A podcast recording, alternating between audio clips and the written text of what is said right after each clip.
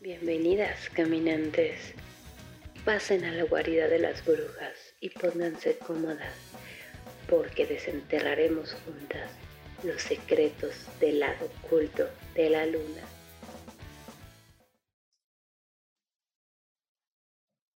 Bienvenidas y bienvenidos a Brujas del Caos. Yo soy Beth Legarreta y como cada viernes me acompaña mi compañera Sofía Gillian, que nos contará sobre la historia borrada de las mujeres en la magia. Sofía hermosa, aquí estamos otro viernes más, lo hemos logrado. ¡Yay! Se logró, se logró, se logró. Ya nos estamos poniendo más al día. Mucho gusto de verlos, verlas, estar acá con ustedes, ustedes, ustedes, ustedes, hablando un poquito de, lo que es Brujitas del Caos. Y, y viéndolas porque las espiamos. Ah, es cierto. Exacto. No, porque yo sé que están ahí bien al pendiente del, del episodio. Entonces, para que sientan que, que, estamos en vivo, aunque no estemos en vivo. y pues recordándoles que se suscriban, por favor. Por favor. Por favor. Y denle like al video y compártanlo. Y, y comenten. Sí, y comenten también qué cosas les ha gustado, qué otras cosas no, aportaciones. Estamos abiertas a cualquier tipo de, pues, vía de comunicación. Pero sin hate, porque somos muy sensibles y vamos a llorar muy duro. Échenle, yo sí puedo. pues bueno, a ver, pues vamos a empezar. Beth, ¿estás lista? Yo siempre estoy lista. Yes. Pues bueno, hoy les voy a hablar de las brujas videntes más famosas de Inglaterra. Así que oh, vamos a empezar. Videntes. Brujas videntes, yes, y de Inglaterra. Así que vamos viendo y vamos a hablar de la madre Shipton. La madre Shipton nació como Úrsula Sondale en 1488 durante el reinado de Enrique séptimo. Padre de 1488, ok. 1488, o sea, son chingo. Aunque se sabe muy poco sobre sus padres, hay una leyenda bastante aceptada en Inglaterra que dice que ella nació durante una violenta tormenta en una cueva a orillas del río Nid, en Naysborough. Se decía que antes, eh, cuando los niños nacían bajo una tormenta o bajo cualquier este, evento evento natural climático fuerte se decía que era un mal augurio o que probablemente podría ser una persona que nacería con deformidades o con problemas. Y fue así como se desarrolló una idea de que la madre Shipton iba a ser una mujer pues con malformaciones cosa que no sucedió. Marita.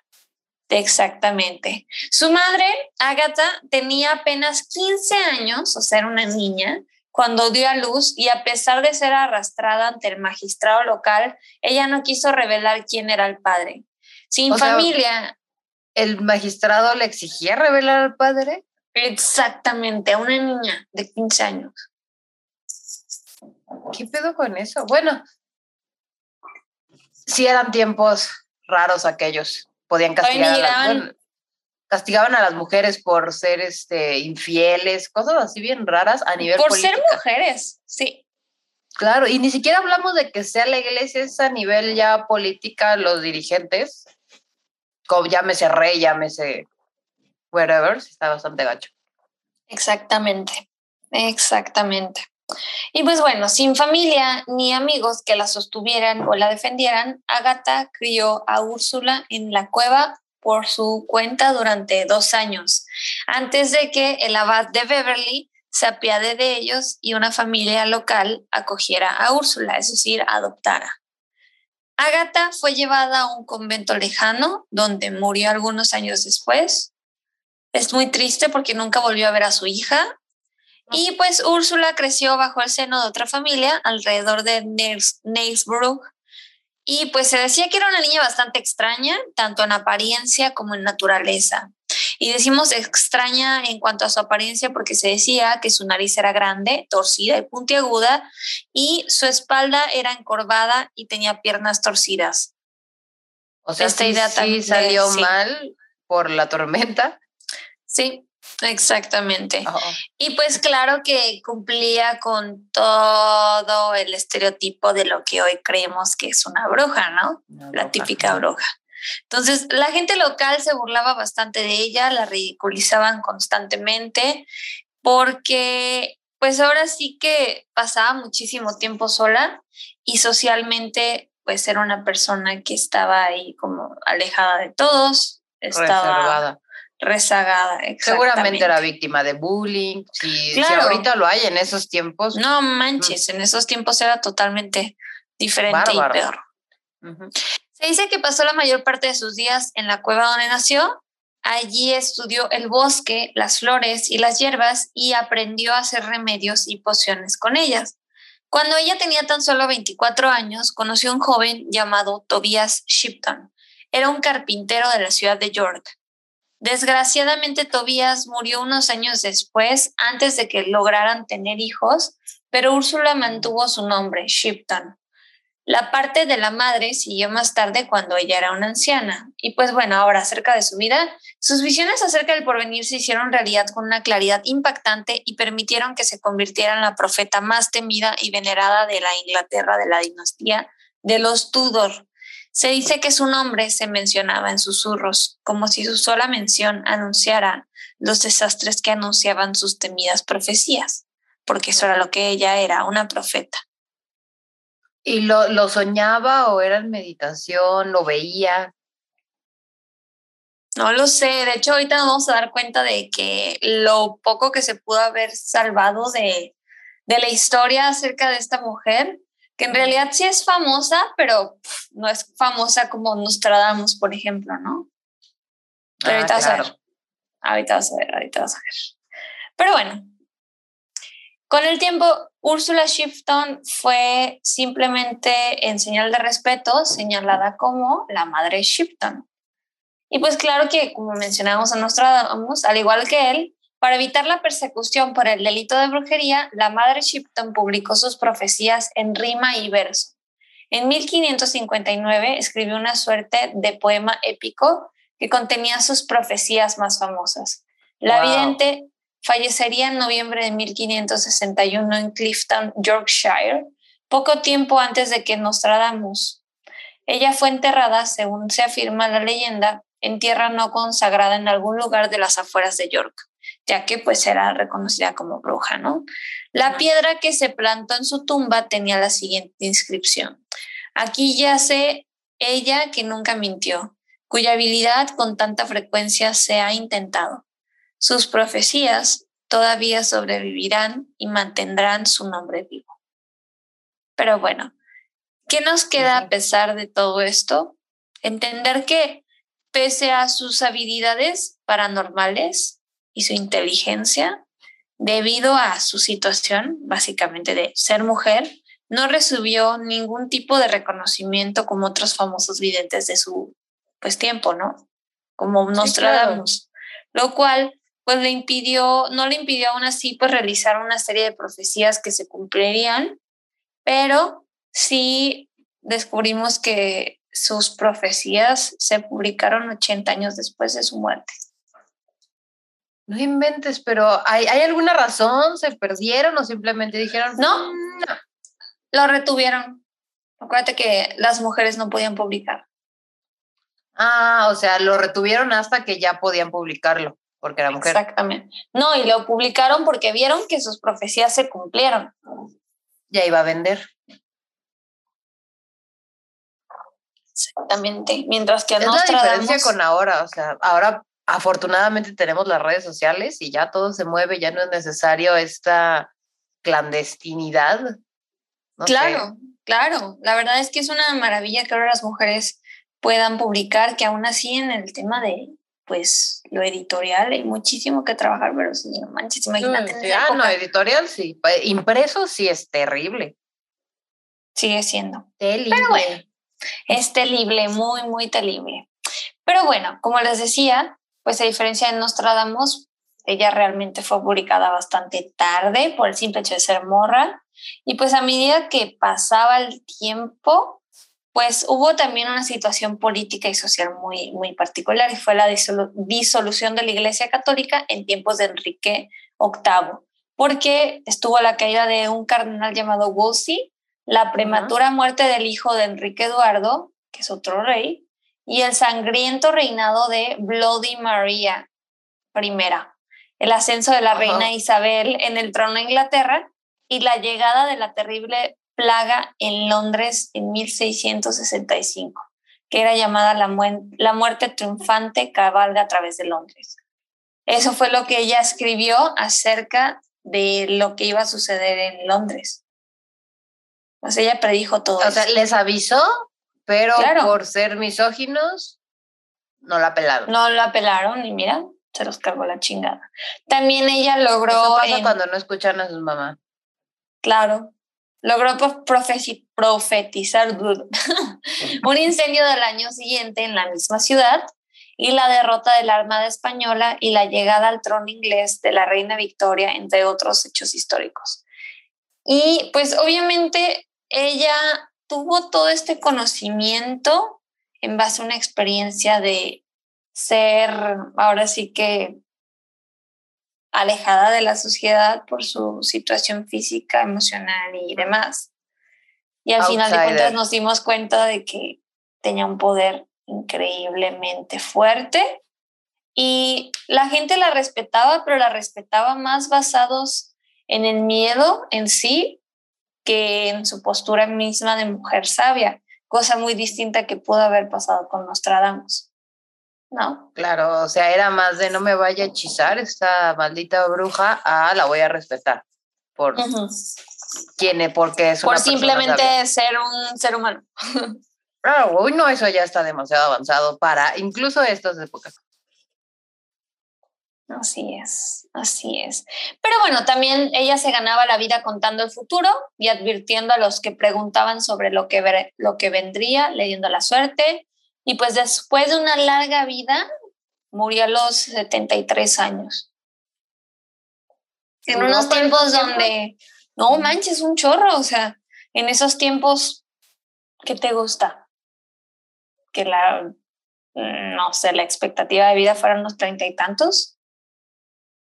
Puede ser, más o menos, igual y ya un poquito más, por esos tiempos, cuarenta y tantos o algo así, pero o sea, ya 70 es lo que se vive ahorita, pero en promedio. Yes, y vivió y se dedicó toda su vida a profetizar y a leer el futuro. Como nosotras. Yes, yes, yes, yes. Y pues no cabe duda del poder de la Mother Shipton. Güey, qué chingón. ¿Y no hizo más profecías así más para estas épocas?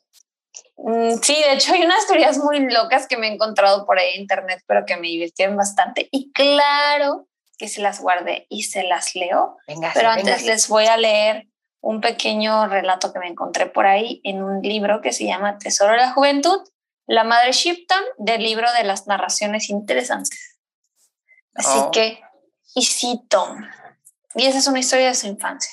En el año 1488 nació en una granja cerca de Dropping Well en Nexborough, Inglaterra, una niña muy extraña, pues tenía larga nariz puntiaguda y la barbilla vuelta hacia arriba. Sus ojos se parecían a los de una anciana llena de experiencia.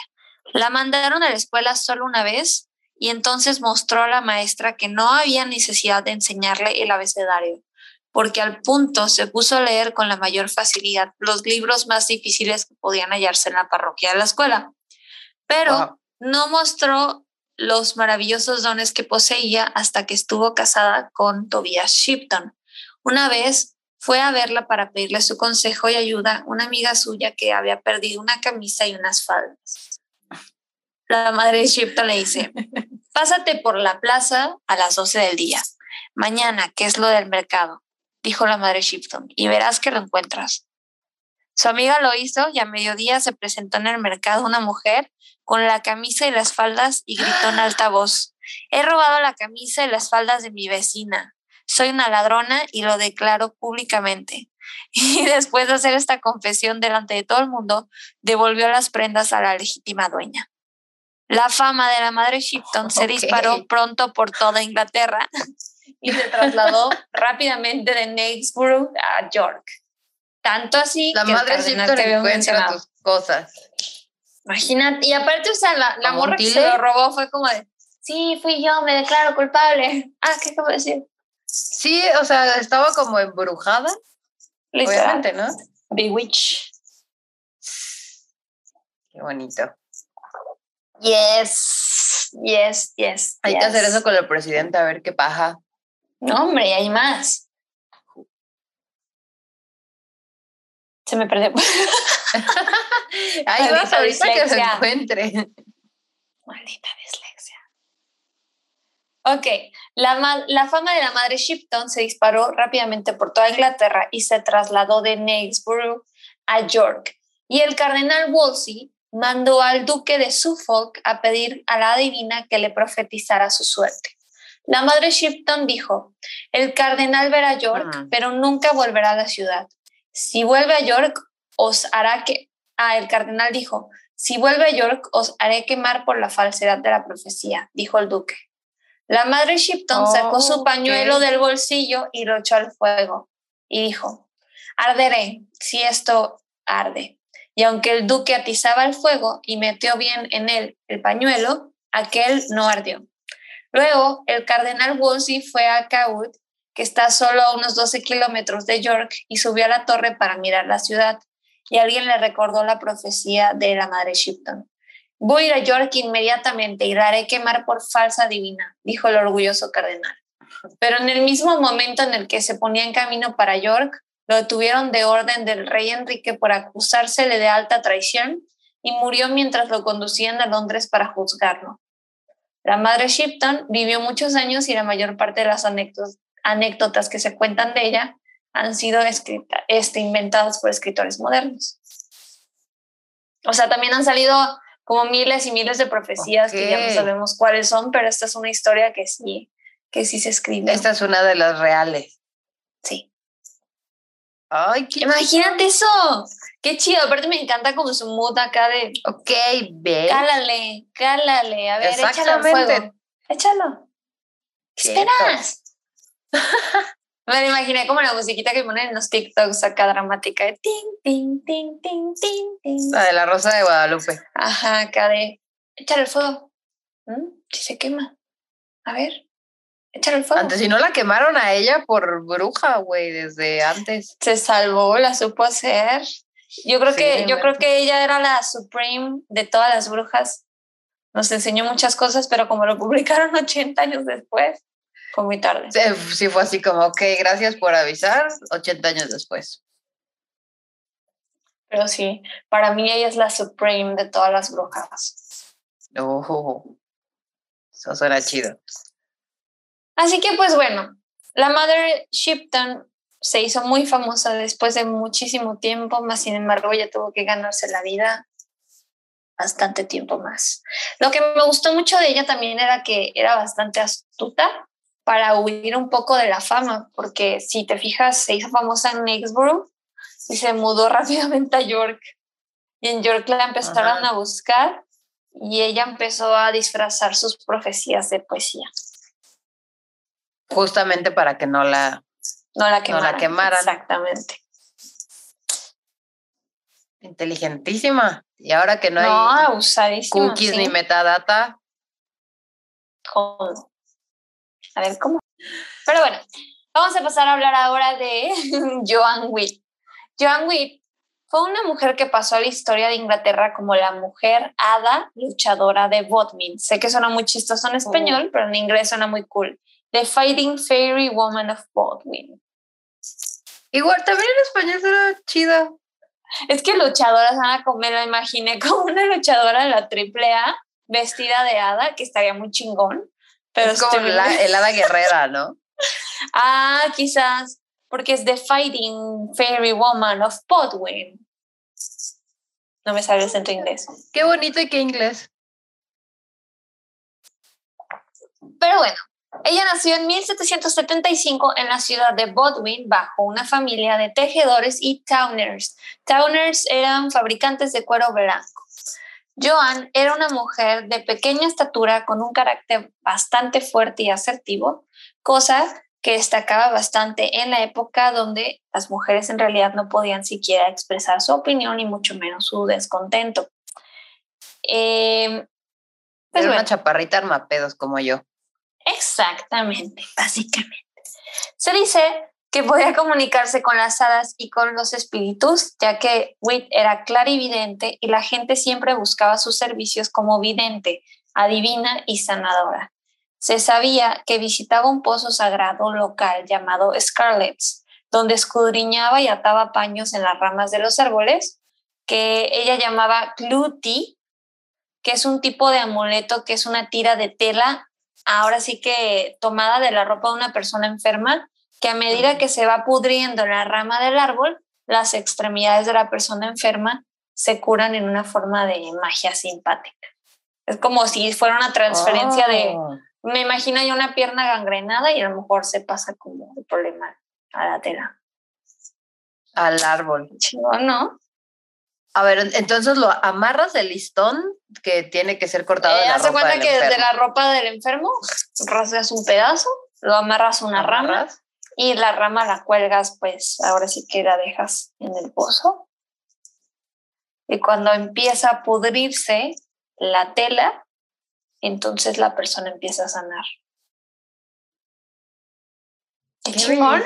Siento la necesidad de probarlo.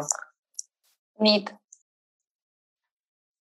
Me recordó mucho, me recordó mucho como no sé si viste que se hicieron famosos unos ositos que se empezaron a hacer con la tela de las personas enfermas de COVID. Sí, Una señora. es que me quedé pensando así, espero que ya desinfectada, güey, porque si no, qué desmadre. Pero sí, sí, sí. Pues más bien yo creo que de la ropa que tienen guardada en casa, ¿no? Sí, obvio. Sí, pero esta como tendencia de hacer ropa con, eh, perdón, ositos con ropa de gente fallecida, ¿no? En general. Lo bonito me pareció fue que lo hizo una señora y se me hizo muy bonito y no sé, cuando yo leí esto me recordó a esa señora y dije, es una brujita también. Que espero que esté muy bien la doñita en donde quiera que esté, le mandamos mucho amor y al menos yo la admiro un chingo. yo no la conozco, pero también. Se ve buen pedo, se ve buen pedo. Yo la vi en Estoy fotos. segura de que ¡Ay, qué bonita! dije, qué bonita. Pero bueno, en fin, me salí un poquito del tema, pero pero son ositos de tela de ropa de enfermita. Es, siempre es algo importante que comentar sobre ositos. Así es. Y pues bueno, básicamente los paños consisten en tiras de tela y cintas que todavía están atados a los árboles en los pozos sagrados en estos tiempos modernos.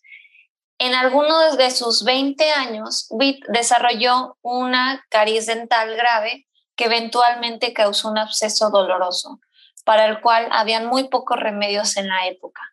El dolor de esta afección cambió su comportamiento y ella se volvió cada vez más malhumorada. Le gritaba a la gente, se peleaba y se dedicaba a beber bastante. Sufrió ataques de delirio y murmuro en sueños, lo que hizo que otros pensaran que ella estaba poseída por el diablo. Era delirium tremens por el alcohol, seguramente. Probablemente. Pero si imagínate todo lo que conllevaba en esos tiempos una muela y un absceso y Sí, claro. No manches, pobre. Se te infectaba, no, hombre. No, y ahorita es horrible. Es espantoso, pero imagínate en ese entonces. Hasta yo estaría mentando a la madre de la gente en la Sí, la neta, sí, bien peda, para olvidar.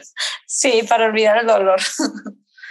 pero bueno, un día, Witt se involucró en una pelea con varias personas y demostró una fuerza casi sobrenatural al levantarlos, a, arrojarlos y golpearlos tan seriamente que resultaron heridos. Rápidamente fue arrestada y llevada a la cárcel de Bodmin. Con todo y dolor de muelas, ¿eh, perro? Les puso una chinga. Yo creo que justamente el dolor le, le daba más poder, más furia. Es que imagínate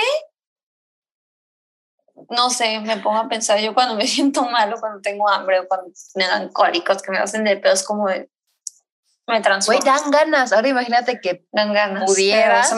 Bueno, sí, exacto, si pudieras. Simplemente se dio. Si no fuera ilegal. Se dio. Pero es curioso, ¿no? Porque en estos tiempos mucha gente, muchos gatos se agarraron a madrazos y sigue pasando que porque me feo, porque me echó jeta y, mm, ahí ya se la llevaron rapidísimo a la cárcel. Obviamente. Vieja argüendera. Claro. Finalmente, Witt languideció en la cárcel durante años, sufriendo el destino de otros prisioneros que no tenían riquezas para obtener su liberación. La mala alimentación, la humedad y las pésimas condiciones tanto de la zona como de la época, especialmente el trabajar en la caminadora, el destino de todos los prisioneros, hicieron que se enfermara de neumonía y finalmente muriera. Su ah. cuerpo fue disecado por el cirujano de la cárcel y el esqueleto fue colocado en un almacén de la prisión. ¿Por qué? Super creepy. o sea, para que nunca, nunca saliera de la prisión ni muerta. No, ahorita vas a ver. Qué colero. Su cuerpo fue disecado y el esqueleto fue colocado en el almacén de la prisión. Llegó un nuevo gobernador de la prisión llamado William Hicks, que decidió usar el esqueleto de Witt para divertirse en una sesión para amigos. ¿En una sesión qué? Para amigos. Ah. El esqueleto se colocó en un ataúd y se colocó un hueso para que su espíritu lo usara para responder preguntas. A dos personas se les dieron huesos que serían golpeados. Uno fue por recibir respuestas afirmativas y otro fue por no recibir respuestas. Fuera del escenario, Hicks secretó una persona que también tenía un hueso y que interpretaría el papel de Witt. Según la tradición, la seance dio un giro inesperado a los acontecimientos. La tapa del ataúd supuestamente se abrió de golpe y con un gran silbido, los huesos fueron arrancados de las manos de las tres personas y enviados de vuelta a la sala de la sesión, golpeando las cabezas y los hombres de los presentes. Qué genial. Eso, mamona. Así de así, perros, háganme enojar. ¿Qué les pasa? Háganme enojar. Todavía me duele la muela. Todavía me duele. no mames, que, que esas cosas te siguen después de la muerte. Dime que nada. Espero que no, porque si no tengo serios problemas. Entonces, la violencia se detuvo tan abruptamente como había comenzado. Los huesos de Witt permanecieron en el almacén de la cárcel hasta 1927, después del cierre de la cárcel. Un médico del norte de Cornwalls adquirió su esqueleto. Finalmente pasó a manos de un anticuario y fue adquirido por Cecil Williamson, fundador del Museo de Brujería en Inglaterra. Williamson puso los huesos en exhibición en un ataúd en el museo. Cuando el museo en Bowcastle, Cornwall, se vendió en 1996, los nuevos propietarios, Graham King y Liz Crow, experimentaron fenómenos poltergeist asociados con el esqueleto consultaron a una bruja de Saint Buryan, Cassandra Latham, quien les dijo que el espíritu de Witt no quería estar a la vista del público y que no descansaría hasta que le hubieran dado un entierro adecuado. Los huesos fueron removidos para ese propósito. El ataúd vacío permaneció en exhibición junto con un relato de la trágica historia de Witt. Ah. Güey, qué triste. O sea, ni muerta la dejaban descansar. Ni siquiera. ¿Y sabes qué es lo peor de todo? ¿Sabes a qué edad la arrestaron? Ay, no sé, ¿a qué, a qué edad? 35. No manches, súper joven. O sea, qué chinga.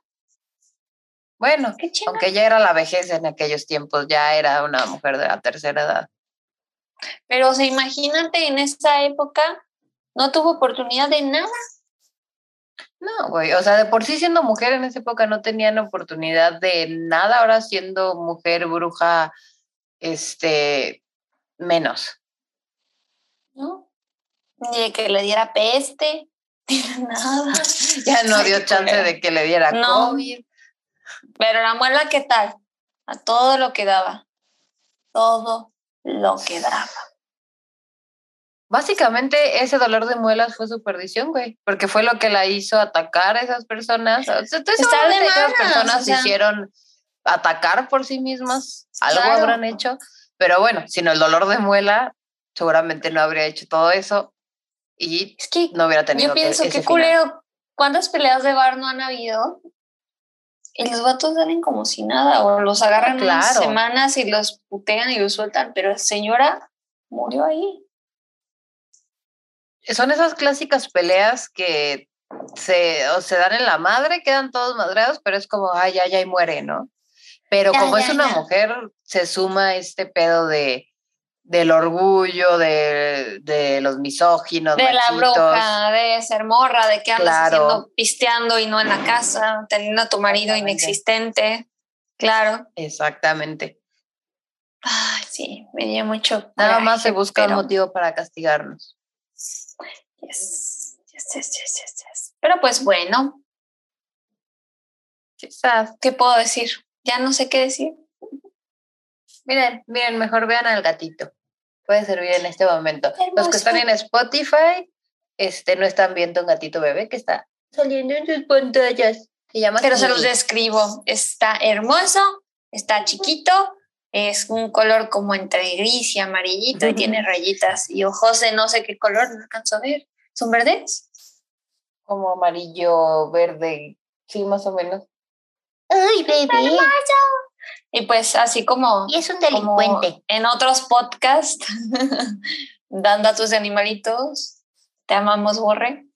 Pues aquí hay un gatito para calmar un poco la tensión. Y pues, bueno. Y pues bueno, les iba a hablar entonces de estas profecías que me encontré por ahí en internet y que me parecieron muy interesantes. Y pues algunas de estas líneas las conectan con cosas como redes sociales, el nacimiento de los automóviles y pues aliens. Así que empiezo con una y cito. Los carruajes andarán sin caballos y los accidentes llenarán al mundo de dolor. Los pensamientos volarán alrededor de la tierra en un abrir y cerrar de ojos. Qué extraño, y sin embargo se harán realidad. Ok, no entendí. ya sé, es que lo escribían en prosa. Todo haciendo versos sin esfuerzo. Por ejemplo, la parte de los carruajes andarán sin caballos, pues yo creo que ah, tiene que ver con los autos. Los accidentes llenarán el mundo de dolor. Eso está como muy normal. También en ese normalmente los accidentes feos son dolorosos. Pasa. Los pensamientos volarán alrededor de la Tierra en un abrir y cerrar de ojos. Me imagino que es el Internet. Internet, sí, los tweets. Qué extraño y sin embargo será en realidad. Otro vaticinio de la vidente inglesa parece anticipar el nacimiento del oh. cine, la incorporación de los aviones y los submarinos a la guerra moderna y la temida llegada de la Segunda Guerra Mundial. Cito, cuando pinturas parezcan ser vivas y libremente movibles, cuando los barcos como peces naden bajo el mar, cuando los hombres como las aves crucen los cielos, entonces la mitad del mundo bañado en sangre perecerá. Ok, y aparte bañado en sangre, o sea, ¿podemos descartar al COVID? Claro. Yo creo que va a ser un meteorito. Una guerra. Más bien la guerra mundial. Ah, fue la guerra mundial, claro. Yes. Y así también anticipó a otras profecías en un rol que jugaría la mujer en el tiempo presente, ya emancipada de su tradicional rol de esposa, madre y dueña de casa, además de referirse al auge de la convivencia entre parejas, el aumento de los divorcios y la disminución de nacimientos y cifras demográficas. Y cito, en esos asombrosos y lejanos días, las mujeres adoptarán el deseo de vestir como hombres y usarán pantalones y cortarán sus melenas y cabellos cabalgarán a horcajadas con la frente de bronce, como lo hacen las brujas en nuestros tiempos. El amor cesará y ya no se casarán, y los pueblos disminuirán al disminuir los bebés. Me gusta. Sí, suena ok, jalo. Pero me encanta porque ella lo, lo, cita como en estos asombrosos y lejanos días, o sea, ya era algo que quizás añoraba. Sí, claro, como nosotros ahorita añoramos el futuro que espero que sea mejor, que toda la chamba que se está haciendo ahorita en muchas cosas sea visible. Exactamente. Seguramente no lo vamos a ver, pero pues, espero que sí. Pensarlo. Pero es bonito pensarlo, exactamente. Y hay más. Mm, véngase. A la luz de los recientes acontecimientos mundiales, parecen tener varias connotaciones proféticas que parecen referirse a nuestro tiempo, aunque por supuesto pues esto está muy abierto a la interpretación que podamos darle, ya que algunos estiman que estos sucesos ya ocurrieron, mientras que otros piensan que están por ocurrir y pues varios que están ahí pues asociados creen que se puede referir al creciente poder actual que ostentan las dos grandes potencias del lado oriental del mundo, China y Rusia, además de la llegada de una especie de plaga o enfermedad. Ah, Cito. Los hombres amarillos ganarán gran poder del oso poderoso. ¡Qué racista! Sí, a quien ellos ayudarán. Estos tiranos no tendrán éxito en dividir el mundo en dos. Más de estos actos nacerán de un gran peligro y una fiebre intermitente dejará muchos muertos. Intermitente. Mm, interesante, interesante.